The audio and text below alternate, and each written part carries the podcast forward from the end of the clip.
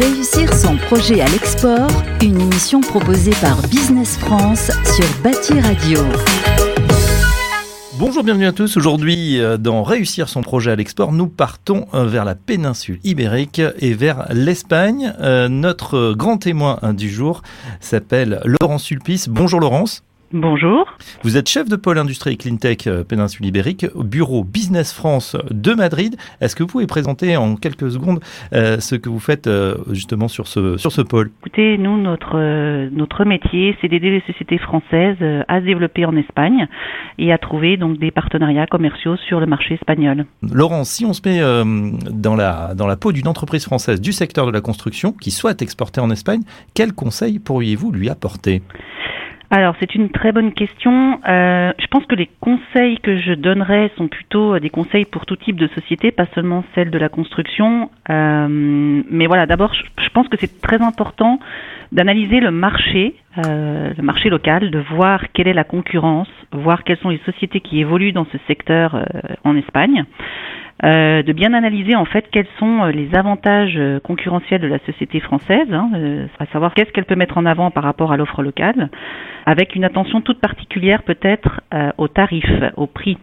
C'est un marché qui est très sensible au prix et c'est quelque mmh. chose auquel la société française devra faire attention. En tout cas, elle devra, elle devra vraiment appréhender cette, ce sujet-là et voir euh, de quelle manière elle peut euh, se, se, distinguer du reste de, de, des sociétés locales euh, si elle n'arrive pas à s'aligner au niveau tarifaire. Quoi. En tout cas, de pouvoir mettre en avant une un bon positionnement prix, donc c'est prépondérant. Ouais, Ouais, ouais, ouais. Le positionnement prix est prépondérant, mais après c'est pas exclusif dans le sens où la société peut, euh, peut effectivement euh, parler d'une innovation, quelque chose qui n'est pas euh, présent en local et qu'elle peut apporter. mais il faudra, par rapport à cela, bien communiquer et bien bien pouvoir l'expliquer, le faire comprendre aux prospects locaux il est important pour, euh, pour la société française de bien, bien avoir en tête que l'espagnol, parler l'espagnol, dominer la langue, va être vraiment nécessaire. Alors peut-être pas forcément dans un premier temps lorsqu'elle aura des premiers contacts. Hein, euh, on voit bien, nous, dans le cadre de notre activité, euh, c'est quelquefois possible d'échanger en anglais lors des premiers contacts, ou en tout cas de se faire accompagner par des professionnels mmh. euh, pour assurer un rendez-vous en espagnol. Mais dans le cadre d'un, on va dire, d'une implantation, pas d'une implantation, mais en tout cas d'un engagement sur le marché à moyen ou long terme, on recommande à la société française de pouvoir avoir quelqu'un dans l'équipe qui puisse parler avec les prospects locaux en espagnol. C'est très rassurant pour les prospects locaux, ça, ça, crédibilise la société française, ça crédibilise son engagement et son implication sur le marché espagnol à moyen long terme. Donc, euh, à bien avoir en tête. Euh, pareil, hein, je pense que c'est le cas dans, en France et dans d'autres pays, mais quand, quand vous arrivez et vous faites euh, donc euh, des premiers contacts avec avec des potentiels clients, euh, eh bien, euh, c'est important de pouvoir présenter donc un certain nombre de, de références clients, de, de, de, sociétés avec lesquelles vous travaillez déjà. Euh, ça, euh, en Espagne, c'est très apprécié. Est-ce que euh, pourriez-vous nous dire quelles sont les grandes actualités du secteur de la construction en Espagne face aux enjeux de la transition écologique dans le secteur de la construction en particulier Brièvement parler de l'impact Covid. Hein, euh, on a bien vu que le secteur, le secteur de la construction, comme le reste des secteurs d'activité, ont accusé euh, l'impact Covid et notamment le premier confinement. Après, c'est vrai que dans la construction, euh, il y a toute une partie de l'activité qui se déroule en plein air, donc c'est un, secteur qui a fortement repris et, notamment en termes de, TP, hein, c'est plutôt au niveau résidentiel et non résidentiel que l'activité était le plus, marquée au niveau de, la, de la chute de la baisse. Après, aujourd'hui, euh, par quoi est tirée la reprise? Bon, il y a plusieurs éléments à prendre en compte.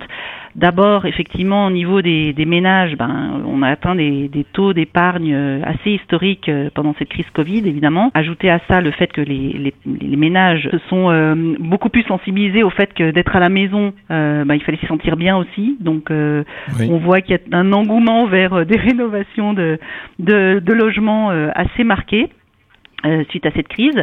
Euh, et puis euh, dû au fait que voilà les ménages les ménages ont bien bien épargné. Vous avez aussi euh, bah, le, le, plan de relance le plan de relance de l'Espagne qui qui prend en compte donc cet aspect transition écologique et notamment au niveau de la rénovation des logements et la rénovation urbaine. Il faut savoir que 39% des, des fonds de ce plan vont être alloués à des sujets, des mesures de transition écologique, ce qui n'est pas ce qui n'est pas rien. Euh, il est d'ailleurs prévu que plus d'un million d'eux de logements soient rénovés d'ici 2030. Donc euh, là, il y a vraiment tout un des opportunités qui vont être qui vont découler de tout cela. Euh, alors les défis, si je peux parler peut-être de défis du secteur de la construction aujourd'hui, je pense que c'est pas pas très différent de ce que vous pouvez trouver en France ou ailleurs, mais euh, c'est bien sûr la main d'œuvre. Hein. On, voit qu'il y a une certaine pénurie de main d'œuvre. Pourquoi? Parce que tous les projets ont repris en même temps, que ce soit des projets pour les particuliers ou euh, des projets euh, TP ou autres. Donc on a ce, souci-là et puis aussi l'augmentation des coûts de matières premières.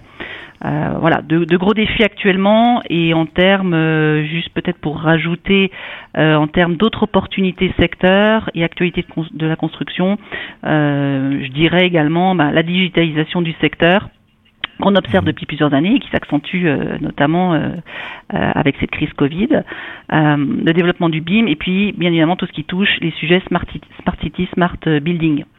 Bon, finalement, on n'est pas très éloigné de ce qui se passe également en France. Hein, digitalisation, euh, euh, le smart, euh, les pénuries de matières premières, évidemment, ça touche toute l'Europe. une dernière question est-ce que vous pourriez nous parler justement d'une success story, une entreprise, voilà, qui a réussi son implantation?